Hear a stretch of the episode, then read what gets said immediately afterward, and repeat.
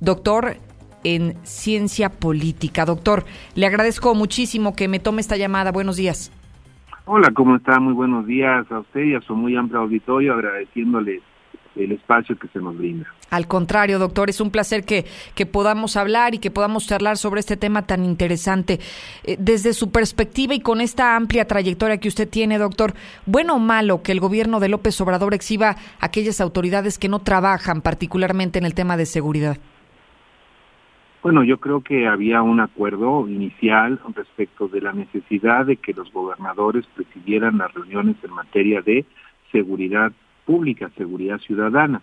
Esto fue una iniciativa del presidente que, hay que decirlo con claridad, la ha puesto con el ejemplo a reunirse todos los días con los altos mandos civiles, militares y de inteligencia para traer el pulso de qué sucede en el país en el día a día, de manera tal que los gobernadores fueron exhortados para realizar reuniones similares. ¿Cuál es el objeto de estas reuniones? Sin duda, eh, creo que tiene un gran objetivo que es traer permanentemente el tema de seguridad y estar coordinando las acciones que se requieran realizar para poder eh, enfrentar este flagelo que está afectando a, con mayor o menor intensidad a todas las entidades del país. Así que si no asistieron, pues seguramente esto se mostrará públicamente y cada quien habrá de dar sus razones y motivaciones para estar o no estar en estas eh, citas tan importantes o en su caso acreditar que efectivamente sí estuvieron. Doctor, ¿usted cree que sí exista una relación entre la inasistencia de los gobernadores y los resultados que hoy se están palpando? Bueno, definitivamente la hay, porque cuando usted está dándole seguimiento a un tema de manera permanente, conoce la incidencia diaria, es decir, sabe qué pasó, dónde pasó, cómo sucedió, y además le permite dirigir la política criminal hacia cierto tipo de delitos, puede focalizar en dónde se están cometiendo un mayor número de delitos del fuero común, para el caso sería de Aguascalientes, y saber, por ejemplo, cosas eh, tan significativas como qué sucede cuando en un crucero se están cometiendo robos. Si usted no trae el tema diario, eh, no asocia necesariamente qué está sucediendo en alguna zona, en algún espacio del territorio. No solamente es la incidencia que se puede graficar y se puede georreferenciar en un mapa, sino saber qué está ocurriendo. Y cuando uno escucha la posición de Marina, la posición de Sedena, la posición del secretario de Seguridad Pública, del fiscal, entonces tiene una visión, vamos a decirlo así, interinstitucional de qué está pasando en materia de seguridad. Es decir, las reuniones son necesarias siempre cuando tienen un, objetivo. Y aquí el objetivo pues no puede ser más importante que el velar por la eh, vida y por la eh, el patrimonio de las personas. Claro. Doctor, me gustaría preguntarle desde eh, la óptica de un experto si usted interpreta esto o cómo interpreta esto, el hecho de que un gobernador acuda solamente a 11 de 260 reuniones. Un fiscal del Estado, que estamos hablando del caso de Aguascalientes, acudió a 53 de 260 reuniones. Tal vez desinterés por parte de la autoridad para resolver estos temas. Mire, yo creo que cada entidad federativa va teniendo su metodología para resolver los temas. Aquí lo que se ha puesto es un desafío institucional mayor. Reunirse todos los días para atender temas de seguridad implica el reestructurar completamente la agenda de gobierno. Sí. Implica el establecer las visitas, las giras de trabajo a partir de ciertas horas. Implica una convocatoria permanente para saber cómo están los temas. Implica además tener información para saber qué se va a plantear en el día a día y construir los mecanismos de información no es sencillo. Así que este modelo de trabajo que ha estado desarrollando el presidente de la República, pues es un modelo importante. Quizá algunos gobernadores no lo compartan o consideren que esas reuniones pues no son tan relevantes porque ellos tienen otra forma de abordar el tema. Lo que sí sería importante es que dijeran cuál es esa otra forma en la que ellos están trabajando para abordar el tema cotidiano de la seguridad pública. Y si esa forma tiene una metodología, tiene una estructura, eh, quiénes están convocados, cómo se desarrolla, con qué estadística, con qué mapa delictivo, con qué eh, lógica de incidencia, con qué trabajo interinstitucional, porque al final de cuentas, la instrucción a las fuerzas federales, a la Guardia Nacional, a la Secretaría de la Defensa, a los representantes de la Procuraduría General de la República, está establecida para llevar a cabo estas reuniones. Antes eh, tenían el nombre de los grupos de coordinación, que se reunían cada semana, preferentemente los lunes, para analizar los temas. Hay estados donde es muy difícil, extremadamente complejo, realizar una reunión de seguridad pública todos los días, y sin embargo lo hacen. Por ejemplo, Oaxaca es un estado inmenso, Tamaulipas es un estado donde tiene siete, prácticamente siete capitales. Pero hay estados, que, en el caso de Aguascalientes, claro. un estado que tiene, creo, si mal no recuerdo, 11 municipios. Y la mayor parte de la población está en la capital. Así es. Entonces, no debiera ser tan complejo el acopio de la información, la logística, la convocatoria, pues, para poder revisar puntualmente qué pasó en el día a día.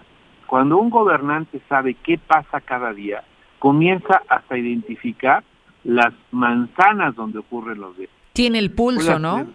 Sí, porque mire, la gran ventaja de la de las computadoras, de la tecnología, es que le permite a uno georreferenciar la incidencia delictiva.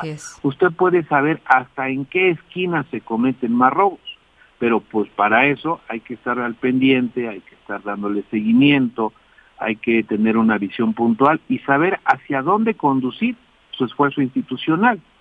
De acuerdo. Mire, la, la política criminal básicamente lo que nos dice es dónde hay que trabajar con mayor intensidad, dónde están creciendo los delitos, en qué colonias, en qué manzanas, qué tipo de delitos.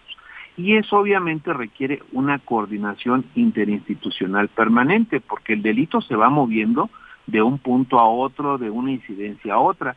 Así que si el gobernador no asiste a estas reuniones, bueno, está en su libertad como Estado autónomo y libre de, no hacerlo. La cuestión es que quizá debiera explicar que si no lo hace de esa manera, pues de qué otra sí lo hace. Lo está haciendo. Buen punto, doctor, buen punto el que acaba de poner sobre la mesa. Y eso me lleva a preguntarle si usted considera que podrían cambiar las cosas si el gobernador asistiera a todas las reuniones o al menos a su gran mayoría, porque también entendemos que esta dinámica de los mandatarios tienen una agenda muy apretada y muchos temas que atender, pero el tema de seguridad es uno de los asuntos me parece más sensibles y que demanda mayor tiempo y atención de las autoridades. Y entonces si acudiera la mayoría de estas reuniones cree que podrían cambiar las cosas en cuanto a los resultados que hoy estamos hablando? Seguramente sí tendría un, mejor desempeño, porque la seguridad pública y el desarrollo son los temas más importantes para todo Estado. Si no hay seguridad pública, difícilmente puede haber desarrollo. Así es. Porque de esto depende el que haya confianza, el que haya credibilidad, en que los actores económicos se muevan con mayores márgenes de pues de confianza, de seguridad, de certeza en lo que se va a hacer. Así que, pues sí, seguramente no solamente es reunirse, sino saber para qué reunirse. Eh, aquí la cuestión es eh, decir, bueno, nos vamos a reunir, ¿cuáles son los resultados que vamos a obtener de la reunión? ¿Cómo le vamos a dar seguimiento? ¿Cómo vamos a saber si lo que estamos haciendo nos está reportando resultados? Cuántas detenciones tuvimos, por qué tipo de delitos, cómo movimos el estado de fuerza, en fin, temas eh, de la cotidianidad de la seguridad pública, ¿no? Así es. Doctor, le agradezco muchísimo este tiempo que nos ha compartido con la audiencia de la Mexicana para Aguascalientes y bueno, con el deseo de seguir en comunicación con usted para más adelante poder tener estos encuentros telefónicos.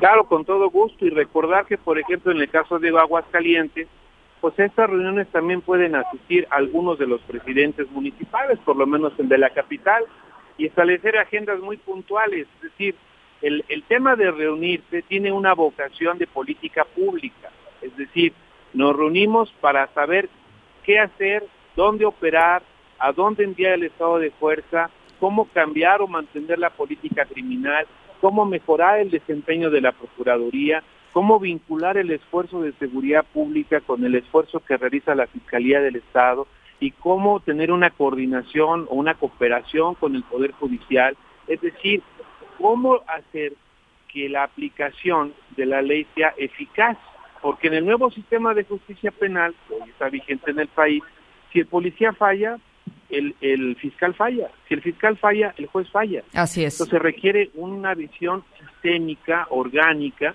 de una comunicación permanente y la mejor forma de lograrla es precisamente a, a través de reuniones de coordinación. De coordinación. No es que nos sentemos en la mañana para ver cómo vamos.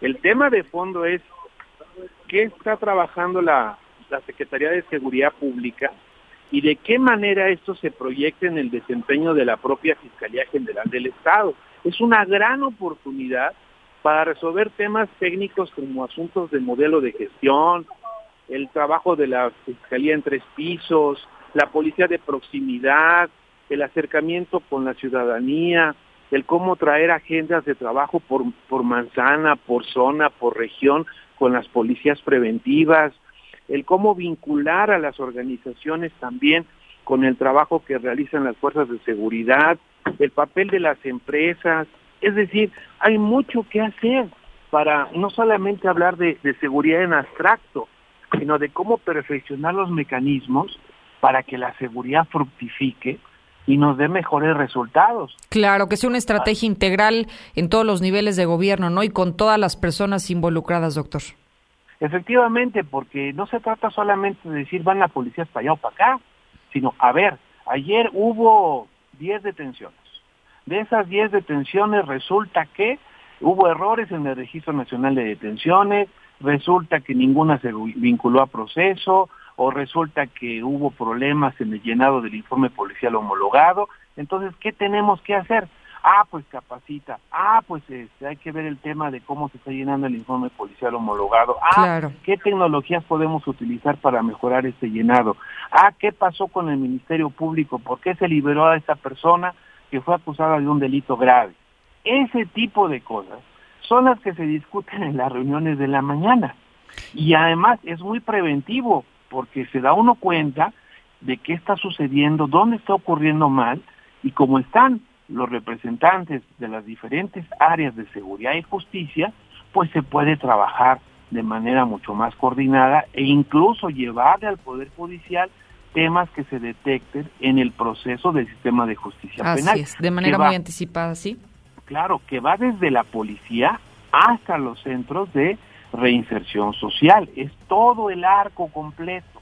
Por eso deben estar ahí. ¿Qué está sucediendo en los penales? ¿Qué está sucediendo en, en las fiscalías? Falta personal, faltan recursos. Hay fiscalías que a veces Bien. no tienen ni siquiera papel para imprimir o tienen un modelo de gestión muy atrasado. no Oiga, doctor, creo que usted trae el panorama un poquito más desarrollado de lo que lo debería de traer el gobernador del estado.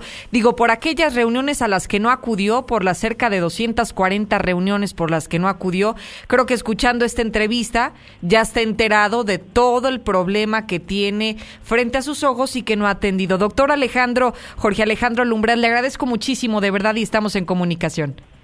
Yo le agradezco más el espacio y la oportunidad. Que tengan un muy buen día. Un gran saludo a la audiencia. Igualmente, muchísimas gracias. Él es maestro en Administración Militar para la Seguridad y la Defensa Nacional por el Colegio de la Defensa Nacional y doctor además en Ciencias Políticas. ¿Qué